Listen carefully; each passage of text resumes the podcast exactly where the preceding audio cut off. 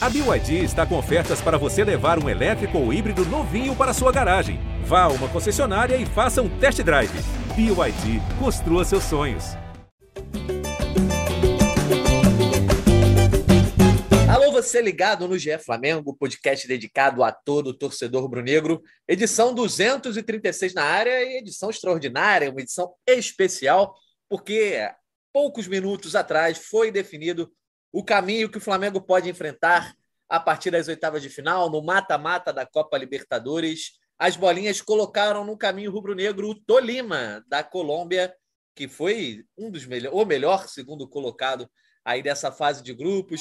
Também está no mesmo lado da chave rubro-negra, não só o Corinthians, como também Boca Juniors, River Plate, enfim. Se no ano passado o Flamengo pegou uma chave um pouco mais tranquila, dessa vez tem pedreira pela, pela frente, mas não sou eu que vou ficar analisando isso aqui sozinho, porque eu, Jorge Natan, tenho a presença aqui junto comigo hoje de Caê Mota e Fred Gomes, os nossos setoristas, e também de Arthur Mullenberg, a nossa voz da torcida.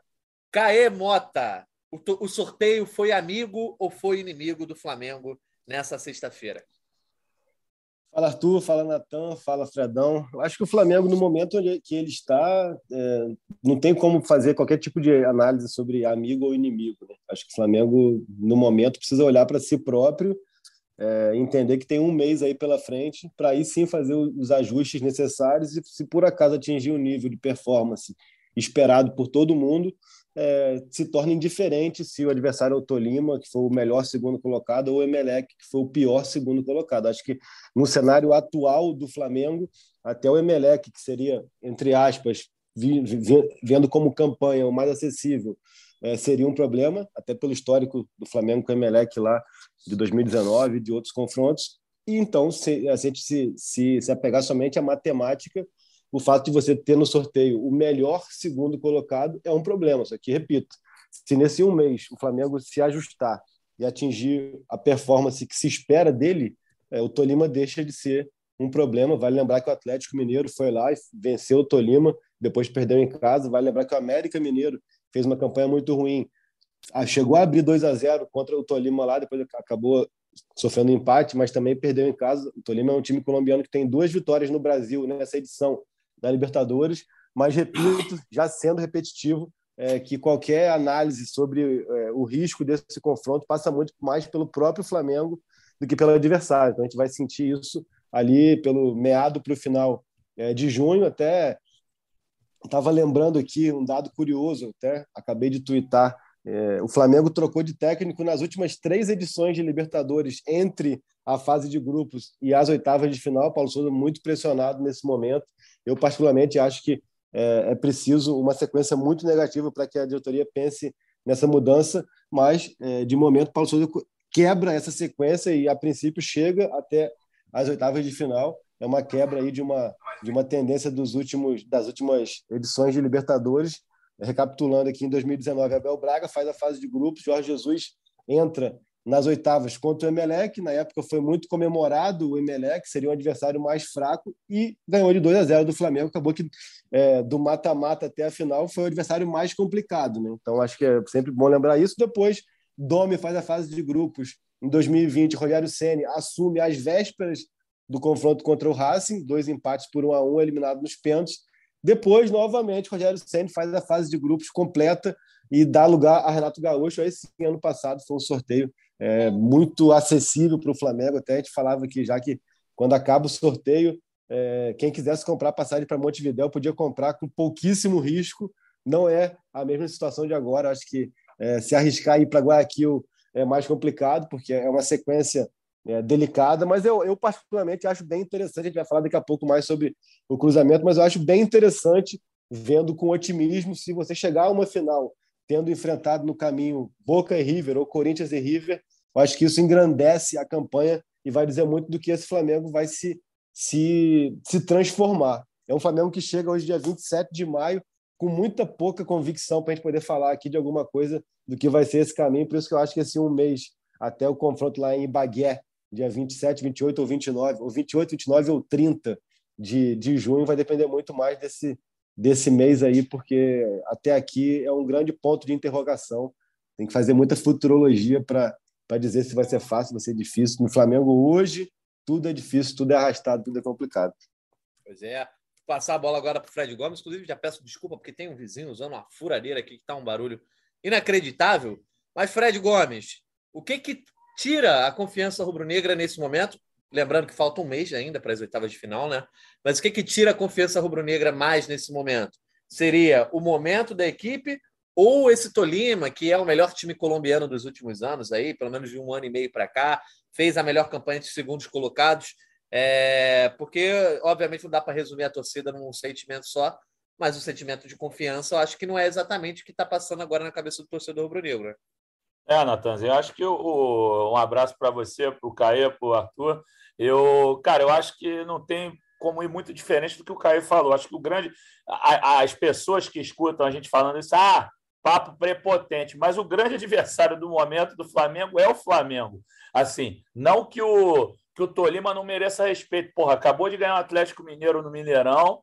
Claro que tem, porra, um time bom, os pontas interessantes. Eu vi todo mundo comentando aí dos pontas do Tolima, do último jogo. Pô, tem aquele, aquele jogo histórico contra o Corinthians lá que, que poderia culminar na, na saída do Tite, não, não saiu e acabou que o Corinthians depois ganhou tudo.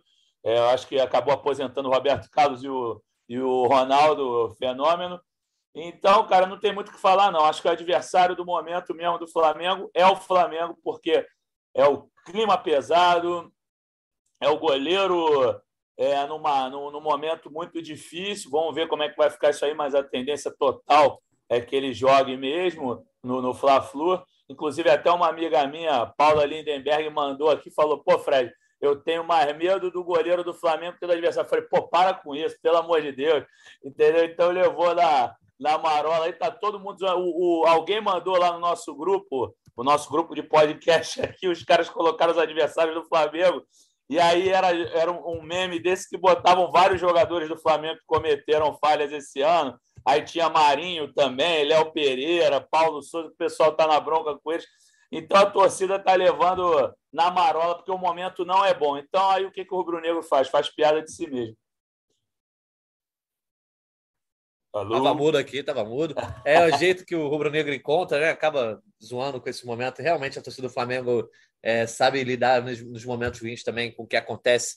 De não tão bom, mas Arthur Mullenberg, a gente aqui vai falar como jornalista, analisar, né? Tolima, Flamengo. Você pode falar como torcedor. E aí? Tá com medo? Tá confiante? Gostou do sorteio? Não gostou? Acha que o Flamengo já passou? Você, se tem alguém liberado para cravar isso aqui, é você. Grande Jorge Natan, abraço para meus amigos Caí e Fred e para quem está ouvindo. Galera, eu acho que o Flamengo foi beneficiado com esse, com esse sorteio. Tirando a parte da logística, né, que a gente pegou o pior adversário na parte de logística, mais longe, o voo mais complicado, inclusive para a torcida também, que quiser ir, é bem complicado ir para Ibagui, mas tudo certo. O que, que eu acho sobre o grupo? Sobre o chaveamento, sobre o desempenho do Flamengo nesse. Hoje em dia, com o Flamengo com voo fretado, é tudo, tudo é Rio Campos, cara. Né? É, para o Flamengo é mole. Eu falo sempre do ponto de vista do torcedor, Caio, que a gente vai sempre na guerreiragem, né? Vai ser bem difícil chegar nesses lugares e bem caro. Mas o que eu digo é que eu acho que o sorteio foi bom, o desempenho do Flamengo foi ótimo, porque foi exatamente o contrário da Libertadores do ano passado, que a gente só pegou água com açúcar, mamãozinho, carne assada e deu no que deu. Essa agora, para usar um termo científico, cara, é uma floresta de pica. O Flamengo não tem saída. Vai ter que ganhar de todo mundo. E no final, como o Caê falou ali, não sei se foi aqui ou se foi na live, que eu estava prestigiando o colega lá na live, com a Lara, cara, isso vai dar uma. Ganhar essa Libertadores, tendo passado pelo grande Tolima, pelo Boca, pelo talvez Corinthians e pelo River, vai dar muita moral. Ninguém vai poder contestar e fica aqueles papinhos, ah, mas não tinha argentino. Pô, tem cinco argentinos do nosso lado, amigo. Eles já estão garantidos, pelo menos na quarta de final, na semifinal. Tem um argentino esse ano. Então, acho que o Flamengo está muito bem nesse sentido, porque é tudo tão difícil que cada vitória vai dar mais moral ainda e vai se autoalimentando. A moral do time ele vai crescer com, com os resultados. Me lembra um pouco aquela configuração da Copa do Brasil de 2013, que a gente entrou com o Mazarãozão pegou logo de cara o mais difícil, que era o Cruzeiro, e chegamos na final, né? E ganhamos, vamos ter campeões. Mais um tricampeonato para a gente agora ia ser muito legal. É o momento exato agora. Penso que essa, essa oitava de final do Flamengo, da Libertadores, começa no domingo. Paulo Souza precisa ganhar o jogo. Aproveitar que o Fluminense deve estar destroçado, né, por ter feito aquela maravilhosa partida com 10 gols que não valeu absolutamente nada, e passar por cima dos caras. E o jogo seguinte, contra o Fortaleza, não, não levantar nenhum defunto. Cara, se ele conseguir atravessar esse período perigosíssimo, como o Caê bem apontou, de instabilidade histórica do técnico do Flamengo, acho que a gente vai chegar forte nessas oitavas. Aí tem que ganhar Tolima, meu irmão, não tem essa. Tem menos camisa mesmo, apesar de ter jogado direitinho enquanto Atlético, pô, não tem condição. O Flamengo tem que ganhar. Se não ganhar, pode desistir da Libertadores, sendo bem pois, literal. Pois é, Arthur, assim, eu acho que desde o ano passado, né, foi desde, desde o ano passado que foi aquele sorteio que a gente tinha, até foi o Natan mesmo que apresentou. Eu estava lá em Brasília até para a Supercopa e tal, e eu, eu, eu vou manter a coerência nesse discurso, assim, cara. Eu até usei muitas vezes como referência ali um comparativo, pô, vou tentar fazer aqui um comparativo com a Champions desse ano. É, se o Real Madrid pegar o Basel nas oitavas, se o Real Madrid pegasse, sei lá, fala aí, Nathan, quem que foi a zebra das oitavas desse ano, enfim, o Lille, é, que assim, vamos colocar aí uma, um, um campeão nacional de um país ok para o continente, porque não, a França é grande, mas enfim, vocês entendem o que eu quero dizer assim? O Real Madrid enfrenta o Lille. Seja qual seja a fase do Real Madrid, o Real Madrid tem que bater no peito e tem que se dizer: não, cara, eu sou melhor que o Lille. O Chelsea, por exemplo, vou dar um exemplo prático: o Chelsea pegou o Lille. O Chelsea vinha numa temporada ali é, rateante ali, é, tinha sido campeão mundial de clubes, mas o, tinha, não vivia uma boa fase é, na Premier League e tudo mais. Pegou o Lille, atropelou o Lille, pronto, acabou, cara. Entendeu? Tipo assim, acho que o Flamengo é, tem que guardar qualquer tipo de temor e de preocupação a partir sim de um confronto contra o Corinthians, contra o Boca, contra o River, contra o Atlético, contra o Palmeiras. Aí a gente está falando de clubes da mesma prateleira de tradição, de história. Então, assim, acho que o Flamengo tem que chegar e pegar, pô, Tolima, beleza, vamos embora. Tolima, quem tem que se preocupar é o Tolima, cara. O que não quer dizer que vai chegar lá no final de junho e vai, e, e vai ser mole. Não estou falando isso. Agora, o ponto de vista psicológico, de absorver, de receber esse sorteio, cara, o Flamengo tem que se posicionar como ele como ele, o, no tamanho que ele é hoje em dia dentro da Libertadores. Cara. É, um, é um clube que, se você for perguntar a qualquer jornalista ou adversário, se você se fizer agora aí é, uma entrevista com o técnico dos outros 15 clubes da Libertadores, vão dizer que os, os, os favoritos são Flamengo, Palmeiras, River e Atlético, entendeu? Então, assim, é, tem, que, tem que olhar para si, tem que melhorar, tem que se desenvolver, tem que ser um time mais consistente, mais forte, mas entender que assim, Tolima, se preocupe você, porque eu vou me preocupar comigo aqui, não estou muito preocupado com você, entendeu? Acho que é isso assim, acho que tem que mudar essa mentalidade, assim que o Flamengo por muitos anos teve aquilo, qualquer adversário que viesse era um bicho de sete cabeças. É, mas o bicho muito, né? De sete ca... O bicho de sete cabeças hoje é o Flamengo. E se é. por acaso ali na frente o Tolima eliminar o Flamengo, é a responsabilidade do Flamengo, entendeu? Mas, acho assim, que é assim, isso. Ô, Caio, eu tô lembrando aqui da, do nosso podcast quando a, foi sorteado o grupo do Flamengo, né? E a gente estava aqui, veio analisar e realmente falou que o Flamengo passaria com 18 ou com 16 pontos, acabou fazendo 16. E ali, eu acho que o Flamengo carregava do ano passado toda a bagagem, o Flamengo ainda não tinha mergulhado nesse, não vou dizer um buraco que está agora, mas nesse momento ruim o Flamengo vive. É, e na fase de grupos, qualquer tropeço, qualquer errinho acaba sendo dissolvido é, ao longo da campanha. Agora, no mata-mata, você não tem muita chance para erro. E quando eu digo chance para erro, às vezes não é nem ser derrotado, mas não conseguir vencer os jogos, como aconteceu com o Racing em 2020, lá com o Rogério Senna. O Flamengo, da teoria, era um time melhor, beleza, o Racing talvez fosse melhor do que o Tolima é hoje, mas o Flamengo deu mole, não conseguiu superar e acabou sendo eliminado nos pênaltis. Enfim. Natanzinho, posso te interromper um segundo, cara? Interrompe. Porque eu fui ver, eh, geralmente tem aqueles reacts, né? E aí o Caio estava falando isso aí, quem tem que se preocupar é o Tolima. Eu fui jogar aqui torcedores Tolima no Twitter. Aí tem os caras aqui lamentando, muito duro para o Tolima enfrentar o Flamengo, não tuvo suerte. Aí tem um aqui, cara, que eu achei o bagulho muito engraçado, que eu falei, não sei que palavra é essa. Não, hermano, que suerte tan pedorra de la del Tolima. Eu joguei no Google Tradutor, pedorra é peidar. Então, porra, disse que o, o azar do, o azar do Tolima foi um peido, assim, os caras estão é aqui já... Correira. É, estão se, tão se, tão se borrando já com o Flamengo, entendeu? Então, o Flamengo que faça jus ao que os torcedores do Tolima estão sentindo ou estão se peidando, no caso, e que o Flamengo vai para cima e justifique sua fama. Te devolvendo a palavra, desculpa a interrupção. Cara, assim, até, até eu vou a, a, aproveitar a deixa aqui, até para o Natan continuar dele. Sim, eu acho, cara, que assim, eu acho que, que o Flamengo precisa passar é, seja com qual for o técnico, com ajuste de régua.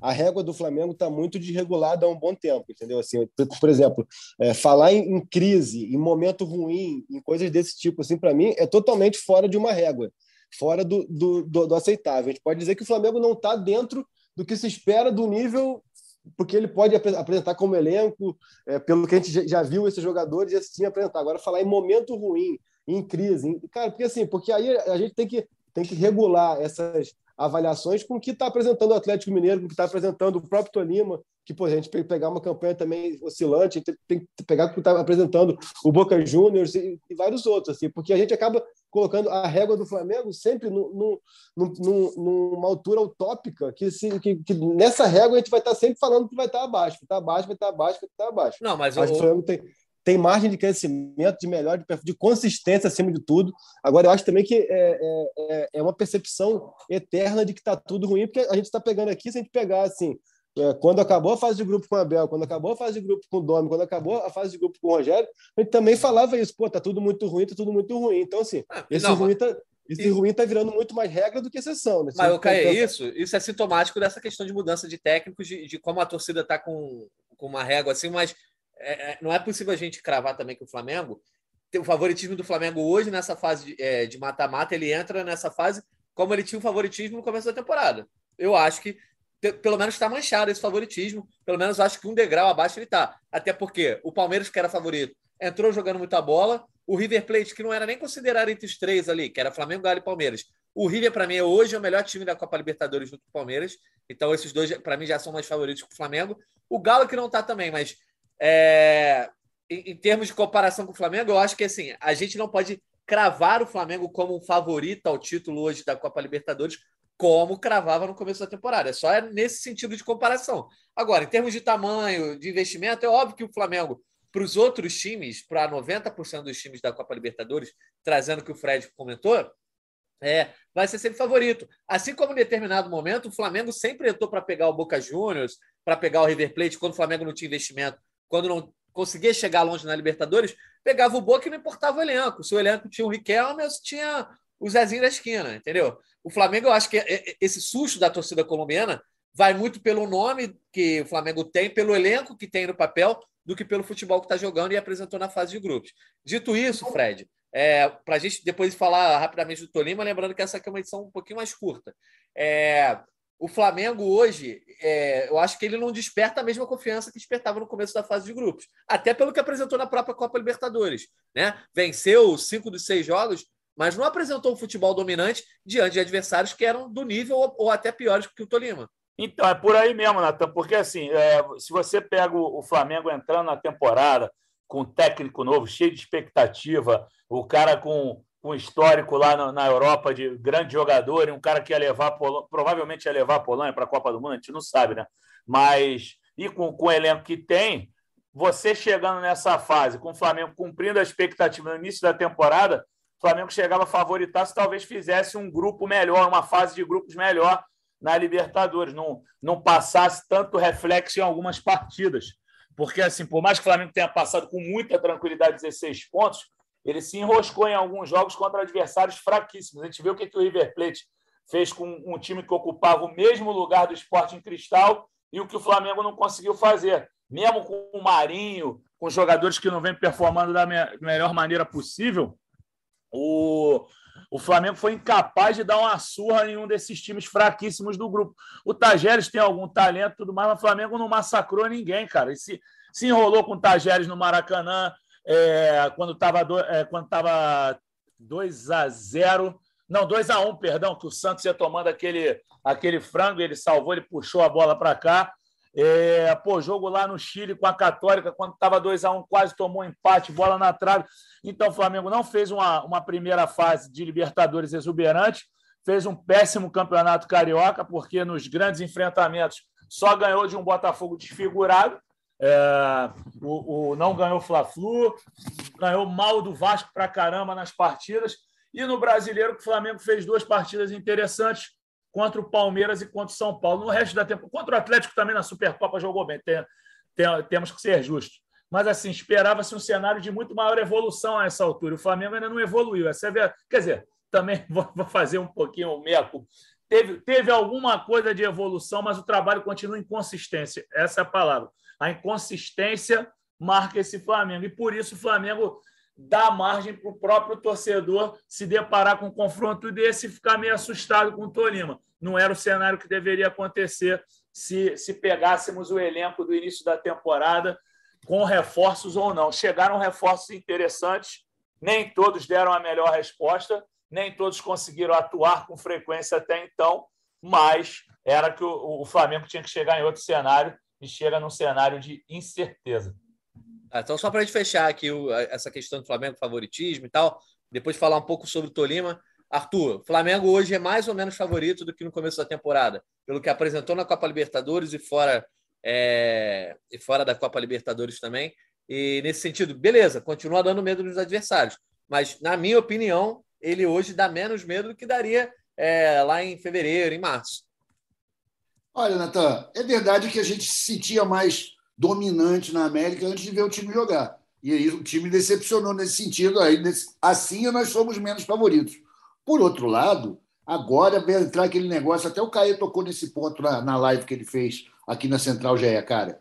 Esse, das mentiras que, nos, que a gente conta para nós mesmos, né? a minha preferida é de que esse time do Flamengo precisa ter desafio esportivo, que ele não se excita com as barangas. Tem que vir um time bom para ele poder jogar bola. Nesse sentido, cara, a gente está com a Libertadores ideal. São só grandes partidas, onde geralmente a camisa do Flamengo prevalece, faz crescer o time e a torcida passa a ser um elemento fundamental. Cara, Maracanã contra o Tolima é uma coisa. A torcida do Flamengo no Maracanã contra o Boca é outra, pô. É um negócio assustador. Então, eu acho que o Flamengo tem vantagem e talvez seja até mais favorito vendo por esse lado. Sei que eu fiquei em cima do muro aqui nessa resposta, mas a verdade é que nós somos muito mais exigentes com o Flamengo do que quem está olhando de fora. Eu, por exemplo, vi alguns jogos dessa Libertadores. O River realmente está bem, cara, mas eles venderam o Gabigol deles. O cara já vai chegar outro time aqui, meu amigo. Não é a mesma coisa. No mesmo lado, no outro lado, a mesma coisa. Palmeiras só pegou carne assada, vai pegar agora o Emelec. Será que vai despertar esse, esse grande futebol? Ou como é que vai ser quando eles baterem em frente com os estudiantes? Ou com uma outra grande equipe. Pode ser, eles deem sorte, vão até a final só pegando moleza.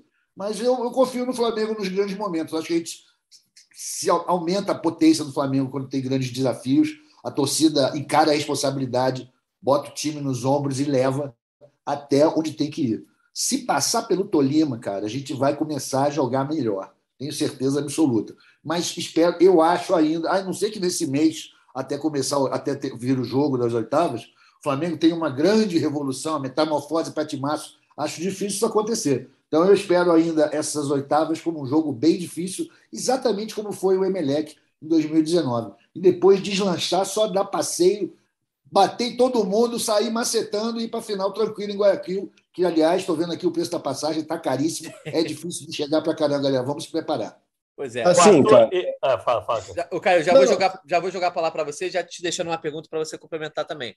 Você acha que o Flamengo, obviamente, é, chega como favorito. Isso acho que todos nós achamos, né? O Flamengo é favorito nesse confronto, mas você ainda acha o Flamengo um dos favoritos à conquista na Copa Libertadores. Mas especificamente sobre o Tolima, é, você acha que tem a, a possível capacidade de trazer problemas ao Flamengo, ou só uma catástrofe, uma hecatombe, tipo aquelas questões de ah, uma expulsão no começo, enfim, um jogo meio bizarro no primeira, na primeira partida jogando fora de casa, que consegue eliminar o Flamengo. Porque, na minha opinião, não. Acho que o Flamengo vai fazer jogo duro com o Tolima, tanto fora quanto em casa, porque o Tolima, só para ilustrar, é o, ele, na, nas últimos, nos últimos anos da Colômbia, ele é o melhor time colombiano. É, muita gente tem na cabeça Atlético Nacional, Júnior Barranquilla, enfim. Mas o Tolima hoje é o melhor time da Colômbia. Ele foi campeão do Apertura em 2021, vice-campeão do Clausura lá na Colômbia, é, foi vice-campeão da Copa da Colômbia em 2020, é, em 2022 ganhou a Superliga Colombiana, enfim, é um dos times de maiores investimentos, não tem nenhuma estrela, mas é um time muito competitivo. Então já emenda aí tua opinião sobre isso também que você queria retomar sobre o Flamengo favorito ou não, Caê. Cara, uma coisa que eu tenho tentado é, até evoluir nesse sentido, né, é tentar trazer sempre o equilíbrio nesse purgatório entre a beleza e o caos, assim. Cara. Acho que a gente às vezes oscila muito entre a beleza e o caos, seja na exigência da beleza, seja na na definição do caos. Acho que é, nem ao céu nem ao inferno. Acho que esse Flamengo é, mostra isso se tornando e sendo uma grande incógnita. E quando eu me posiciono aqui, achando que esse Flamengo é uma grande incógnita, a incógnita é para o lado positivo e para o negativo. Eu não posso tratar como uma incógnita e depois avaliar como numa situação de pessimismo. Acho que, acho que esse mesmo Flamengo, é, tão questionado, deu respostas interessantes e importantes contra adversários grandes, como Atlético Mineiro e Palmeiras, que são os dois favoritos dessa própria competição. É, fez partidas é, muito boas e competitivas contra Atlético e Palmeiras, contra São Paulo, por exemplo, e fez outras partidas muito ruins contra adversários mais fracos. Então, assim, eu acho que é importante a gente trazer esse equilíbrio, repito, parafraseando Fernando Abreu aqui, esse purgatório entre a beleza e o caos,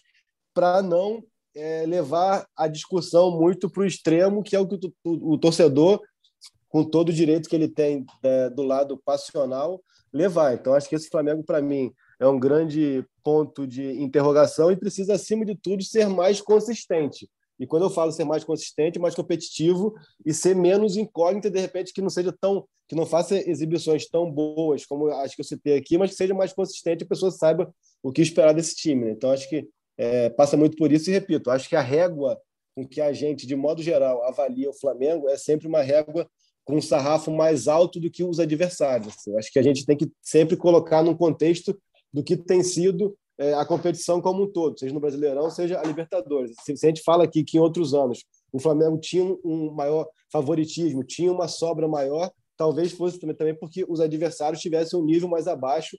E eu acho que nesse ano está tudo muito mais nivelado do que em outros anos. Até por isso, se o Flamengo caiu de rendimento, eu acho que o nível competitivo, o nível técnico da competição também caiu. Isso acaba ajustando um pouco essas perspectivas. assim. E repito, é um time que tem um mês para se tornar mais consistente, mais competitivo. Falando do Tolima em si, adversário colombiano, acho que é sempre um time que acaba se expondo mais do que precisa e isso pode ser bom para o Flamengo.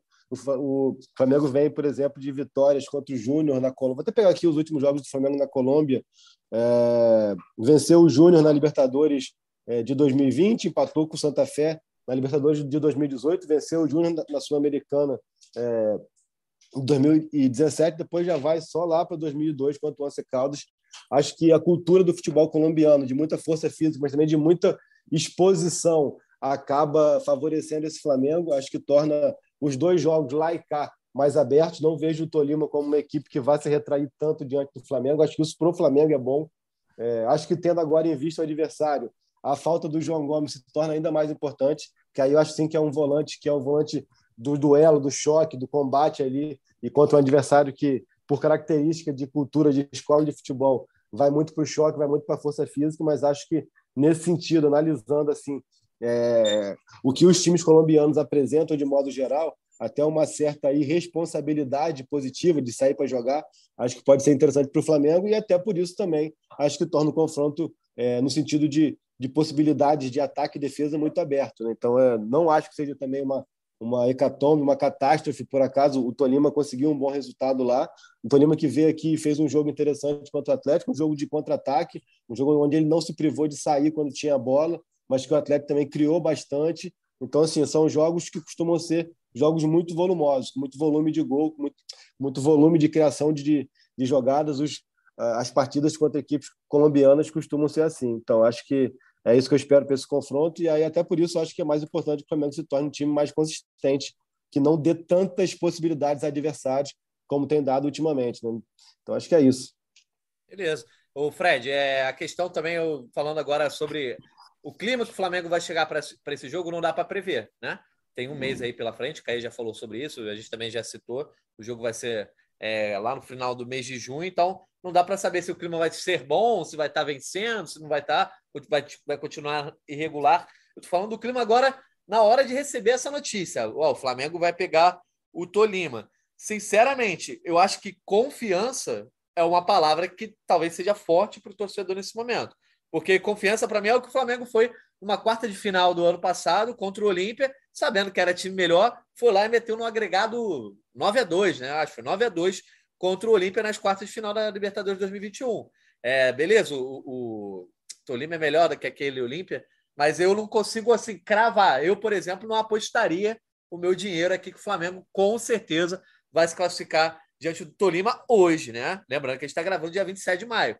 Lá no dia 25 de junho pode ser outro cenário, mas Hoje eu não consigo ter essa certeza da classificação, como por exemplo eu apostaria um dinheiro, sei lá, na classificação do Palmeiras diante do Emelec aí que o Arthur citou. Verdade, pô. Você falou em 27 de maio. 27 de maio é 21 anos. O Flamengo também entrava como um azarão. Não que o Flamengo É entre como verdade. azarão agora. Mas a confi... aquela época que o time não era melhor que o Vasco, a torcida estava cheia de confiança e lotou o Maracanã. Foi maioria absoluta contra um Vasco que tinha uma super, um super favoritismo. Então o Flamengo tem que Vou lembrar. falar para a própria galera mais jovem, né, Fred? Que às vezes não tá Aham. ligada na data, 27 de maio, aniversário eterno do gol do Pet. Com certeza, pô. Isso aí é o domingo. Feliz Pet Day da para todos. Pois é, então, pô, o Flamengo, se o Flamengo naquela época que não tinha um time, aquele time até era bom, claro, tinha um goleiraço, tinha um craque, que era o Pet, tinha o Edilson, o time era bom, tinham reservas, garotos muito bons, mas assim, o Flamengo que, que naquela época não era favorito, a torcida se encheu de confiança, por que que agora que está se enrolando um pouquinho no, no, nos jogos, não tem mostrado consistência, vai ter medo agora. Acho que o Flamengo tem que recorrer à própria história, mas falando de momento, realmente não dá para se encher de confiança falando de futebol mesmo, porque é aquilo, né? Joga um jogo bem, joga outro mal, só que agora a sequência de jogos é longe de, de serem um pouquinho insinuantes, um pouquinho que aproxime a torcida do público, ele não tem acontecido. Me enrolei nas palavras, mas é isso. Está difícil de juntar, de trazer a torcida, porque os jogos os jogos não têm sido os melhores. Você pega Goiás, um baita primeiro tempo, aí se enrola no segundo tempo. Os da Libertadores, todos, nenhum empolgante. Então, acho que o último jogo empolgante foi um 0 a 0 é mole? Então, é isso. Você tem, né? você tem razão. É, o 0 a 0 contra o Palmeiras. De resto, depois não teve mais nenhum para animar. Nem o alto, se o Flamengo conseguiu fazer um placar alto. Entendeu? Era para meter uns 9, 10, igual fez o Fluminense ontem. Tudo bem que os 10 a 0 o 10 a 1 do Fluminense ontem não, não valeram muito, mas o Flamengo nem contra o Altos conseguiu sobressair. Mas, Fred Gomes, acho que essa goleada do Fluminense exemplifica o que está sendo essa, essa, essa temporada sul-americana, que o nível é baixo mesmo e que fazer gol não significa nada. Como diz o grande pensador Parreira, o gol é um detalhe, meu amigo. Fez 10 gols, ficou de fora. Está entrando nego aí com saldo de 2. Então, eu, o Flamengo ganhar de 1 a 0 tudo, tá tudo certo para mim. Tá certo. Então vamos caminhando aqui para falar um pouco sobre, já na nossa reta final, né? Um pouco mais sobre o panorama geral, porque eu acho que também o que tá, tá, tá dando mais receio na galera em termos de confiança na conquista, não estou nem falando sobre Tolima, passar de fase, que eu acho que é obrigação. Dá para usar essa palavra, Arthur? É obrigação do Flamengo passar de fase, certo? Essa palavra obrigação, nesse caso, é obrigatória, Natan. então, beleza.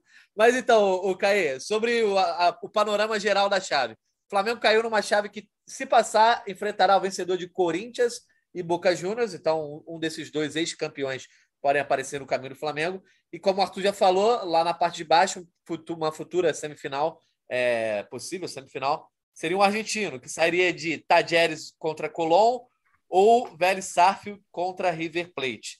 É, o caminho até a final dessa vez está muito mais difícil que na temporada passada, né? Lembrando que o Flamengo pegou Olímpia e Barcelona de Guayaquil depois de passar do Defensa e Justiça. Então, é, você mesmo já brincou, Arthur já brincou sobre a passagem para Montevideo. É, desses, desses adversários todos aí, dá para cravar qual seria o mais difícil, contando que o Flamengo vá avançando? Seria o próprio River Plate?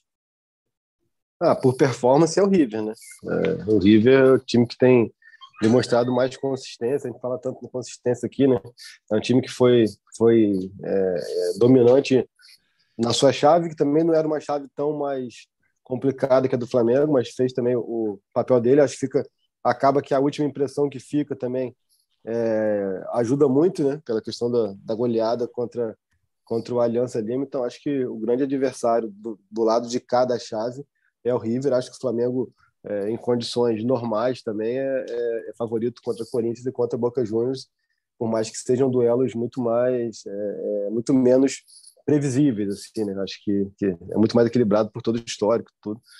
lembrando que o Flamengo, em um possível encontro com o River, decide no Monumental. Né? Tem toda essa questão também, acho que, que vale, vale pontuar.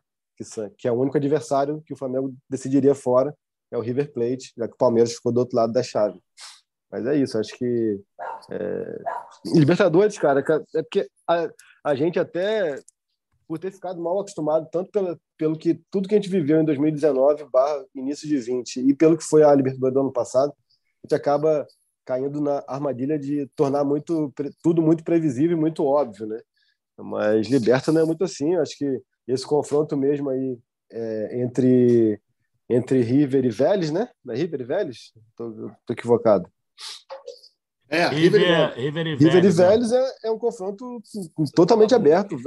E depois pega mais argentino, Colômbia. É, eles se pegam é, em casa lá, é jogo de casa, aí, depois dá tudo, né, bicho? Ah, eu acho que eu acho que é mais controlável Colômbia e Tacheres ali, mas claro. River e Vélez ali, acho que o Vélez agora com, com, com, com, troca de técnico e tudo mais, acho que é, vai ter uma janela de mercado argentino agora. O Julian Álvares, como, como o Arthur falou, vai embora. Tem uma série de fatores. Acho que esse jogo com o Vélez pode ser uma, uma casca de banana para o River, mas acho que é, Flamengo na parte de cima e, e River embaixo são favoritos é, a chegar nessa, nessa semifinal aí. Né?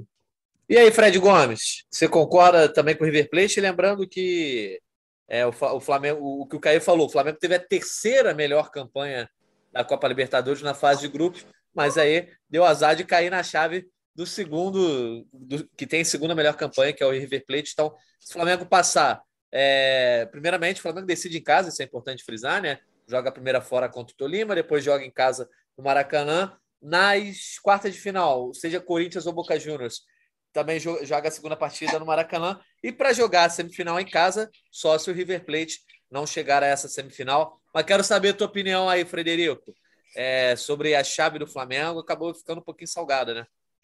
Ah, Natanzinho, eu vou te falar uma coisa. Eu, eu, vou assinar logo a opinião do Caê, que eu assinei embaixo mesmo. Eu queria só te, eu queria me meter de apresentador e, e, levantar duas, duas pautas, se você puder. No final, pega você o nosso. Manda aqui. Pega, pega, convida a galera para entrar no, no o, como é que é mesmo? no simulador do mata-mata da Libertadores. Depois deixa a gente fazer o nosso cruzamento aqui, se você puder, você faz os bolões sempre é, interativos aí com seus critérios e tudo mais. De repente a gente faz isso depois, mas deixa para depois. E a outra que eu vou dar de apresentador, eu queria jogar uma bola para o Arthur, porque assim, eu, eu tenho muita curiosidade de ver um Flamengo e Boca Juniors. Eu tinha só seis anos, Caê tinha sete, também não deve lembrar, mas eu já escutei muito que o Flamengo e Boca de 91 que fizeram, tocaram o terror com o Flamengo antes do jogo começar na bomboneira que entraram com arma no ônibus. assim. Eu lembro do gol do Batistuta, eu lembro. Isso, isso, pedrado, cacete, que, e que no aquecimento, se eu não me engano, fizeram alguma coisa com o Marcelinho. Acho que não chegou a ser expulso, não, mas o Marcelinho de apoio maltratado. Pô, é, é cheio de história esse jogo lá com o Boca, então tinha curiosidade de ver essa, essa forra agora. Você lembra de alguma coisa aí, Arthur, desse, desse confronto de 91? Fredão, eu não é do tipo de partida memorável, né? Então, é, eu lembro foi um jogo barra pesada, que a gente levou pressão, bomboneira assustadora. Eu tenho uma memória muito mais vívida do jogo Barcelona e Flamengo, Flamengo e Boca aqui no Maracanã, com Maradona e Zico, que o hum. Andrade hum. arrebentou, que o Carpegiani jogou muito. Foi uma Esse partida... foi 2x0, né? É, foi muito mais legal. Eu prefiro lembrar dessa. Esse é Agora, é amistoso, né? Amistoso, mas, pô, com os maiores jogadores do mundo, né? Sim, claro. eu, lembro claro. Aqui, eu lembro aqui que eu lembro que quando o Maradona morreu, eu fiz alguma matéria relembrando esse jogo, porque o Flamengo entrou com uma faixa. É... Morreu, não, perdão. É, não. Quando ele morreu agora, eu fiz a matéria de que na época dessa partida em 91, ele tinha sido ou preso, ou tinha sido pego no, no doping. Eu li essa tua matéria. Situação. Eu estou tentando achar aqui a matéria que o Flamengo entrou com uma com uma uma faixa uma de faixa apoio ao Maradona, de apoio ao Maradona e tudo mais. Eu lembro muito é, eu lembro muito dos dois jogos. Eu tinha 91, né? Eu tinha 7, exatamente. Foi o primeiro semestre. É, 91 eu tinha 7. Eu lembro muito do gol de pênalti do Batistuta, que foi no finalzinho já. Tava 2x0 pro Flamengo. Eu lembro que teve o gol do pênalti. Eu lembro lá que foi, eu lembro lá assim que foi passeio, 3x0 e tal. Te mandei é... a tua matéria aí, Caio. Já achei aqui no Achou? Agora, galera, só para voltar no lance que o Caio falou sobre os nossos adversários, o River e tudo mais, da, da, desse favoritismo dele, que eu acho que é real, né? ponto de vista lógico, tem o seguinte: ele é nosso freguês na estatística e ele ainda tem aquela faixa diagonal que nos é benéfica historicamente. Além de tudo, se chegar a rolar um Flamengo e River nessa Libertadores, a gente vai ter passado com 50% de chance de ter passado pelo Boca, o grande rival deles. Então, acho que aí volta aquele medo, volta aquela coisa, esses caras destruíram a gente em Lima. já duas vezes, né? Que 59 a gente fez a mesma coisa no Hexagonal de Lima, pioneiro, né? O precursor da Libertadores. A gente, cara, tá muito tranquilo em relação ao River nessa questão. Fora de... o baile da Libertadores de 82 também, né, Arthur? Ainda teve isso, pô. A gente, cara, são nossos fregueses. Temos que falar a palavra. Não tem soberba aqui, não, galera. É só a realidade dos fatos. O Flamengo vai pegar um freguês, pô, de camisa com faixa diagonal, pelo amor de Deus, pô. Pode ter medo, não. Vamos para cima deles. Ó, então, a galera tá com medo do Tolima, você tá falando do River já daqui Exatamente. Eu já passei pelo Tolima, cara. Eu já passei pelo Tolima, tô aqui, é, é, jogo da volta do Boca. Não, vocês estão esquecendo do, do Boca. Estão esquecendo do Boca, do Corinthians. Inclusive, já quero jogar essa pergunta aí. Quem vocês acham que passa para enfrentar o Flamengo? Pro Arthur, vou perguntar quem ele prefere, inclusive. Fala aí, Arthur. Prefere o Boca ou prefere o Corinthians? Eu prefiro o Boca, eu prefiro o Boca porque dá mais valor à nossa conquista da Libertadores 2022. Dá aquela, né? Aquele carimbo, Pô, né? Carimbada. Todo mundo lá, ó, jogou todos os argentinos. Todos. É, já que tem uma galera que gosta de falar de 81, né, Arthur? Ah, que não Exatamente. Jogou. Acaba com essa palhaçada. Ganhamos Mas... de todo mundo. O mas... partir, a nosso adversário ideal, cara, seria o Vasco. Não vai ter? Então tá bom, Boca. Vamos nessa. o Caê, quem você acha aí que tem mais condição de enfrentar o Flamengo? E quem seria mais difícil, na verdade, também? Numa possível, já que todo mundo aqui considera que o Flamengo vai passar do Tolima, é, numa suposta quarta de final aí, quem seria mais difícil? Boca ou River? Ou Boca ou Cara, Corinthians?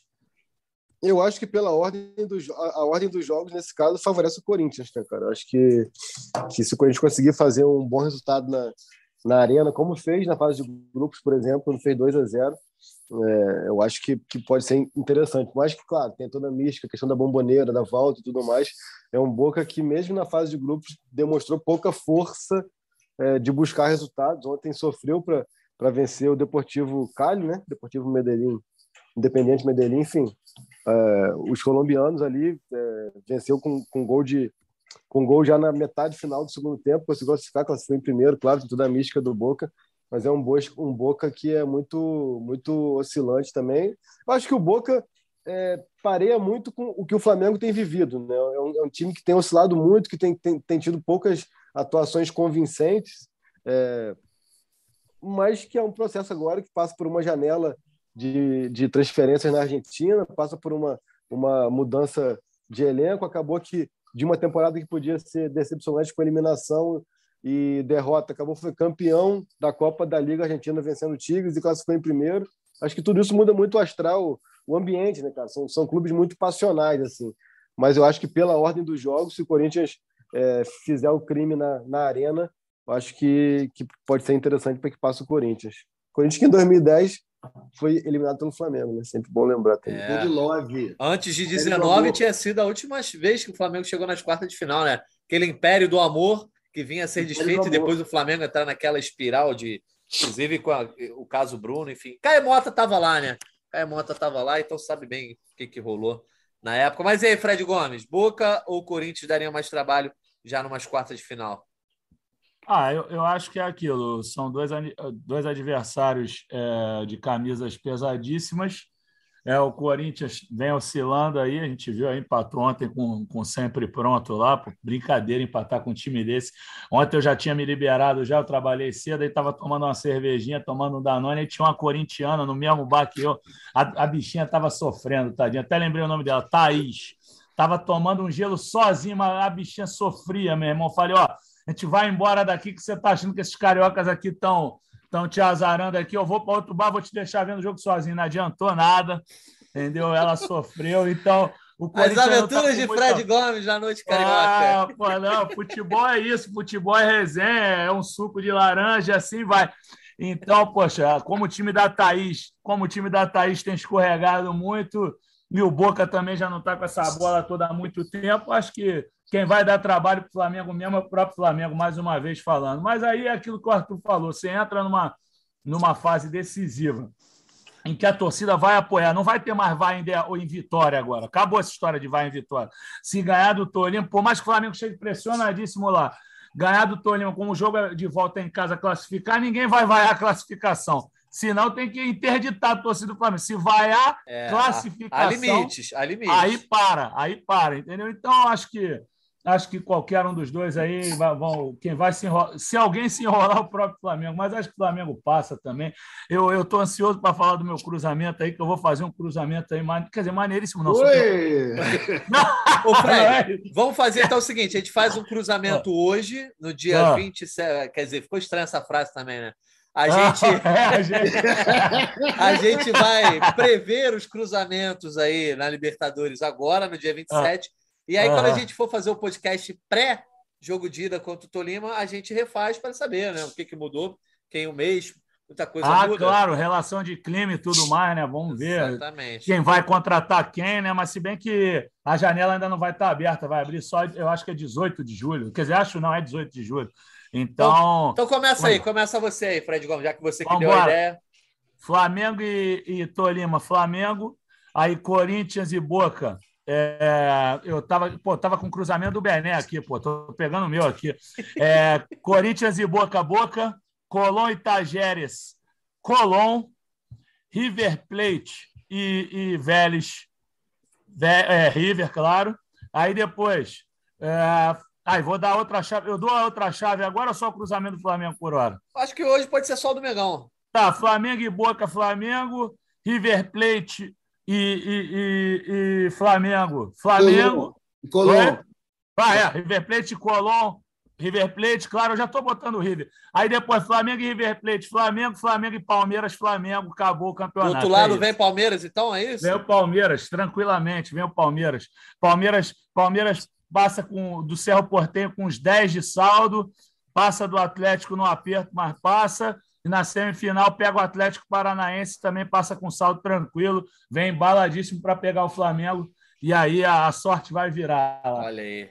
Sabe quem está falando isso há algum tempo, Fred, que faz- vai ser Flamengo e Palmeiras? Desde o ano passado, quase. Chico Ah. Churrasco, nosso Chico Churrasco está falando. Flamengo vai pegar o Palmeiras Eu vi no. Twitter, um abraço pro Chicão aí, pô. Você já me acompanhava no podcast do Vasco, meus amigos Ramon, seus amigos, na verdade, mas que eu peguei para mim também, Ramon e, e Romário, de moleque muito maneiros. Um abraço para eles aí.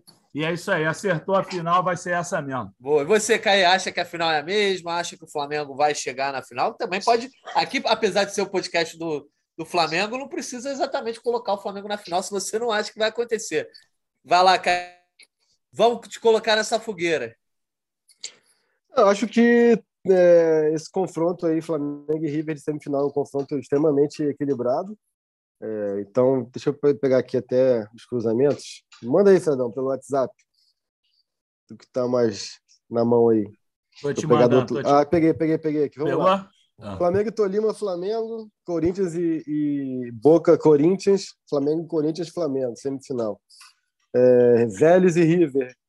River, Colón e Tajeres, Colón e River. River e Flamengo do lado de cá, e acho que é um jogo totalmente é, parelho. Eu acho que assim como na questão do Corinthians e o Boca, é um confronto onde o Flamengo abrindo o Maracanã pode ser interessante, é, depende do nível de performance ali. Então, eu vou botar o Flamengo na final, mas acho que é um confronto muito parelho é, mas vejo uma tendência nesse sentido de performance.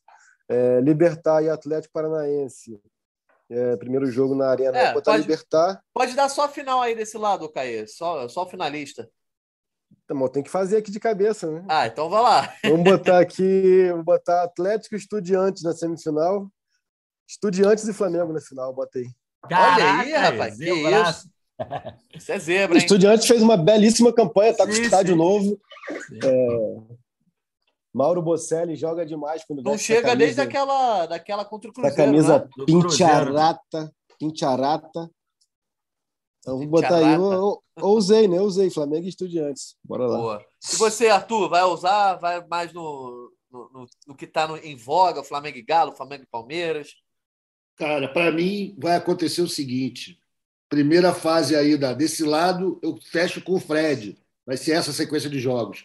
E afinal, eu também estou acreditando no Estudiantes, porque eu acho que o Palmeiras vai sofrer essa maldição de ter feito uma campanha espetacular com gol a pampa e vai rodar numa das fases. Eu acho que o Estudiantes está melhor que o Atlético e pode chegar junto do Palmeiras. O Palmeiras parece ser melhor, mas acho que ele roda antes de, de chegar na final, vai dançar e a final vai ser Flamengo Estudiantes para a gente se vingar. É, eu estou apostando maldita. numa semifinal aí, Atlético e Estudiantes. É isso, que se matem, cheguem arrebentados para a final com a gente, né? e a gente se vingar dos estudiantes daquele, daquela tragédia lá em 93. Enfim, eu estou confiante, cara. Agora, eu queria só chamar a atenção dos amigos para o seguinte: vocês veem, tipo, o nível 93 tá 93 estudiantes? 93. Ou 93. 95. Não, foi independente, cara. Foi independente, é. Foi isso? Ah, pô, é um desses nojentos aí do, da Argentina, galera. Foi mal. Vai, vai pagar o justo pelo pescador, que se dane. É, argentinos são conhecidos por jogarem fases iniciais meia boca e crescerem muito no mata-mata. Então, tem que ficar esperto com isso. Eles entraram com os seis times que eles botaram na Libertadores, os seis passaram. Né? Futebol lá está pior que o nosso, tem menos dinheiro, mas tem muita tradição na Libertadores, que é uma competição onde realmente o costume, conhecer o croupier, conhecer o garçom do cassino, conta muito. Então, cuidado com esses argentinos. Flamengo não, Flamengo vai passar o rolo de todo mundo, mas principalmente os outros brasileirinhos aí que não têm tanta experiência em Libertadores, cara, não vão pensando que é mole, não, que tá difícil. Eles já deram um jeito de se colocar um na semifinal ali, só na arrumação das bolinhas, né? Só no boligeiro já, já garantiram a semifinal para a Argentina. Então vamos ficar esperto, mas estou confiante, vai ser isso aí que a gente falou: metade Fred e metade cair com o final com o Estudiantes, vingando a nação rubro-negra. Boa, eu vou. agora vou só, dar... só... Vai, vai, vai, vai. Deixa eu só dar minha chave aqui, ó. Tá. Basicamente, eu vou mudar só uma coisa. Eu acho que vai passar o Corinthians. Então, Flamengo pega o Corinthians nas quartas de final, vai à semifinal, pega o River Plate e vai a mais uma decisão. Confio o Flamengo chegando a uma decisão. Porém, do outro lado, eu acho que vai vir Atlético Mineiro. Passa pelo Palmeiras, Galo passa aí com o Estudiante, seja lá quem vier. E aí, Flamengo e Galo, amigo. Aí, amigo, aí vai ser negócio de 81 para cá, 81 para lá. Muito, muito, muita polêmica. Pauta. É, tome, tome pauta. pauta. Tu, queria falar muito, tu queria falar muito chororô, mas se segurou, deixa eu... quarto tu fala, porra. Mas, pô, vocês são comprometidos com os fatos, jornalistas. Oh. Não podem, não estão errados, não, que pode falar sim. Pois é, mas fala aí, Caio, para a gente caminhar para fechar aqui.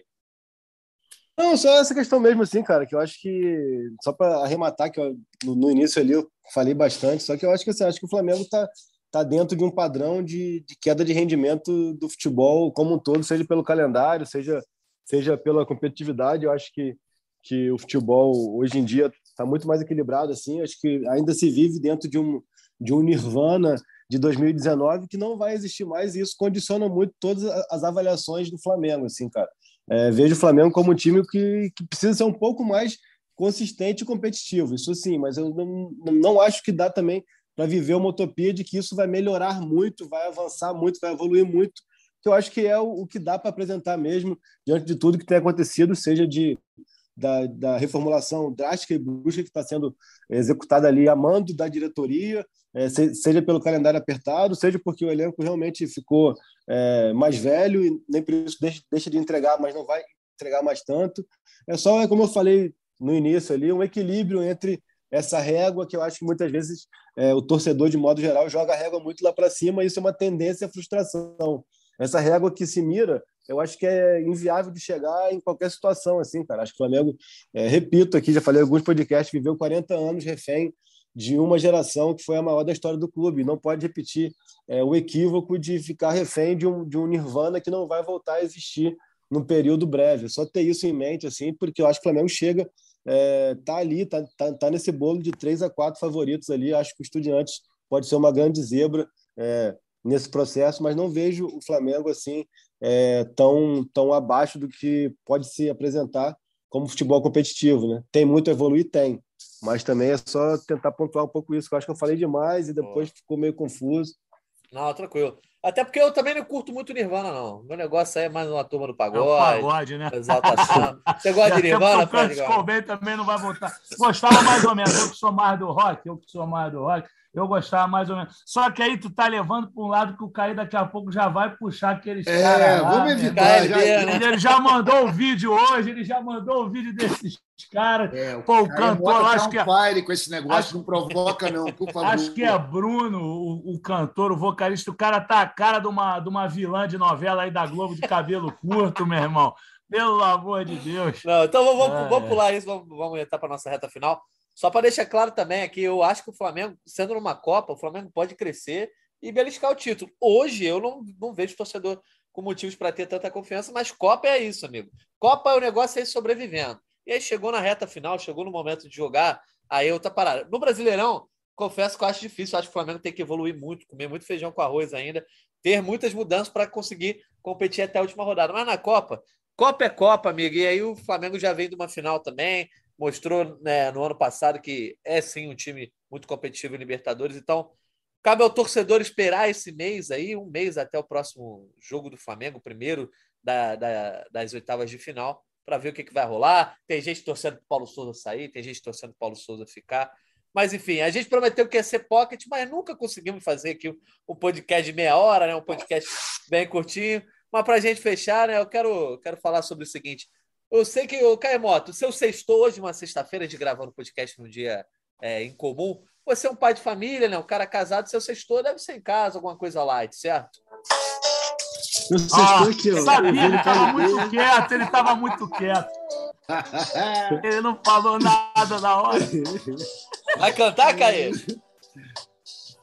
Tô, tô vendo aqui o clipe é bonito, uma bailarina. Meu Deus do céu. Eu tô perguntando do sextor, do Caê. Olha aí, olha aí, ao som de KLB. Meu Deus do céu. Se Vamos tivesse aqui imagem, futebol. Se é. tivesse imagem esse podcast, eu tinha que ver minha cara, mano. E o Caê, Caê deve estar de olho fechado. Não, então, meu sextor hoje eu vou buscar. Vou buscar o bem na creche daqui a, a uma hora e meia, duas horas. E aí vou passar ali no, na praia, quase que eu faço propaganda do boteco ali, vou tomar três chopinhos e tal, e acabou. Sextou é esse. Tá tudo certo, mano. É, amanhã tem final de Champions, somos todos Vini Júnior, né? Isso, rapaz. Somos todos Vini Júnior, é isso. Fred Gomes, se eu sextou, você agora, o cara que tá curtindo a noite carioca, deve ser tomando um negocinho também, né? Cara, eu, eu, eu tô curtindo a noite carioca, mas pô, com essa música aí eu vou dormir, porra. Não vai ter sextou nenhum. mas hoje, amanhã eu vou buscar ele sim, eu tenho que ficar no sapatinho hoje. Boa. E aí eu, eu não vou, eu não vou sextar, não. Então, Depois já que do cair, vou dormir fácil. Diga. Já que você vai ter que sextar no sapatinho, eu vou dar uma dica que envolve o sextor do Arthur Mullenberg, porque o sextor de hoje, galera que está nos ouvindo também, pode ser na frente da TV aí, assistindo ao Canal Brasil, porque vai ter a estreia da série Relatos do Front, a outra face do cartão postal. Mas uma série aí que tem o nosso Arthur Mullenberg no roteiro, né, que busca falar aí sobre questões sociais, a violência policial, é, confrontos nas, nas comunidades, enfim Questões estão sempre em debate, inclusive nessa semana a gente tem visto muito no noticiário. Mas, Artuzão, já que a obra tem a sua participação, fala um pouco mais para a gente dessa opção de sextor no Canal Brasil, essa série que tem narração da talentosíssima Dira Paz.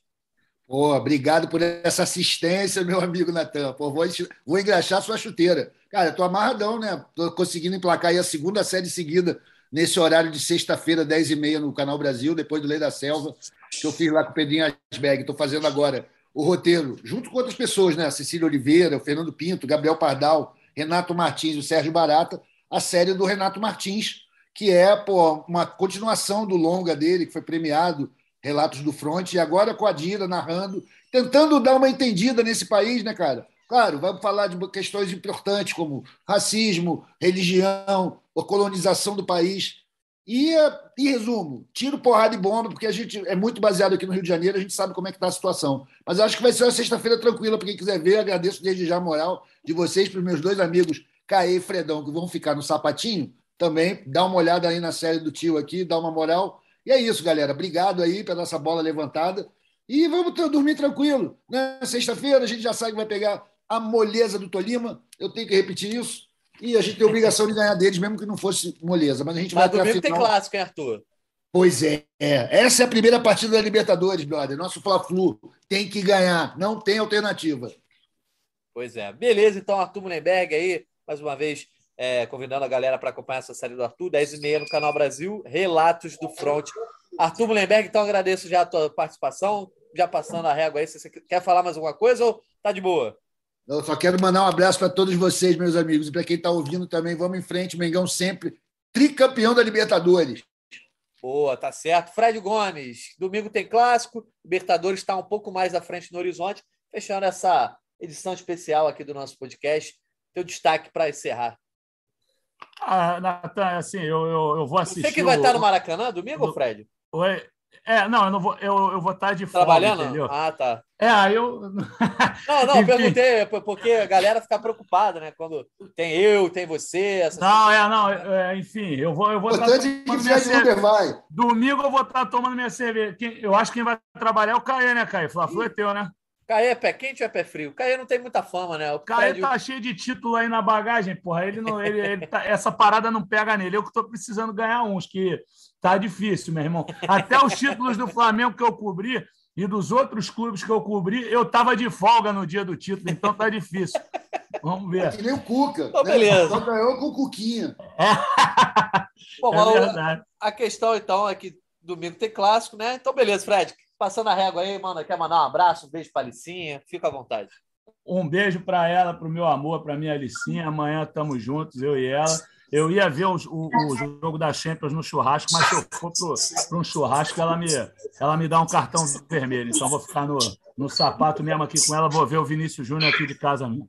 Abraço, galera. Valeu, Arthur. Valeu, Caê. Valeu, Natanzinho. Caê Mota, teu Valeu. destaque final aí também. Você que vai estar no Clássico Domingo? Vou estar lá no Clássico domingo, é, partida que o Flamengo, acho que é um grande desafio para o Flamengo, por tudo que envolve, até psicologicamente, né, toda essa pressão. São cinco clássicos sem vencer o Fluminense, quatro derrotas de empate, a perda do título carioca, e tudo isso que envolve o goleiro. A gente está em cima aqui do noticiário, não pode cravar ainda, é, mas há aí alguns indícios de que o Paulo Souza, no mínimo, está em dúvida do que fazer para domingo quanto ao gol. A gente vai tentar trazer isso aí ao longo do sábado. É, o que, que vai ser a definição do Paulo Souza, mas a gente sabe que o Paulo Souza está ali, pelo menos pedindo opiniões e, e, conversando com pessoas próximas se ele dá um, um, descanso ao Hugo e coloca o Matheus Cunha ou não, já que a gente sabe que o Santos ainda vai, vai levar aí mais duas semanas, dez dias para voltar. E o Diego Alves, a gente reafirma aqui de que está fora dos planos, então isso independe de Pubagi ou não. É muito improvável que o Diego Alves volte a jogar pelo Flamengo enquanto o Paulo Souza for o técnico. Então a gente fica de olho nisso. Acho que que é um componente interessante para o domingo, até para a atmosfera, né?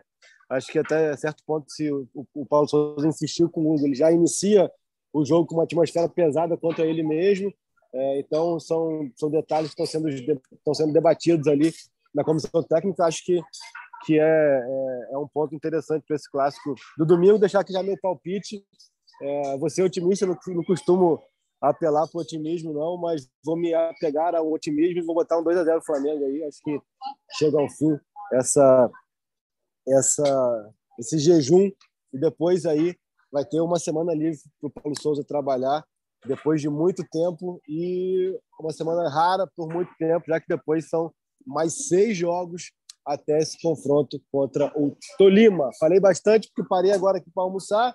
Um beijo do deixando de ser gordo.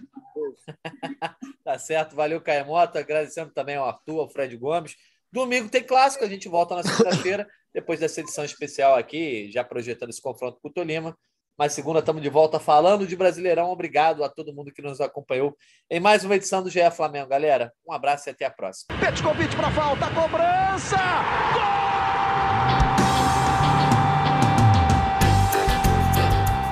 é o GE Flamengo.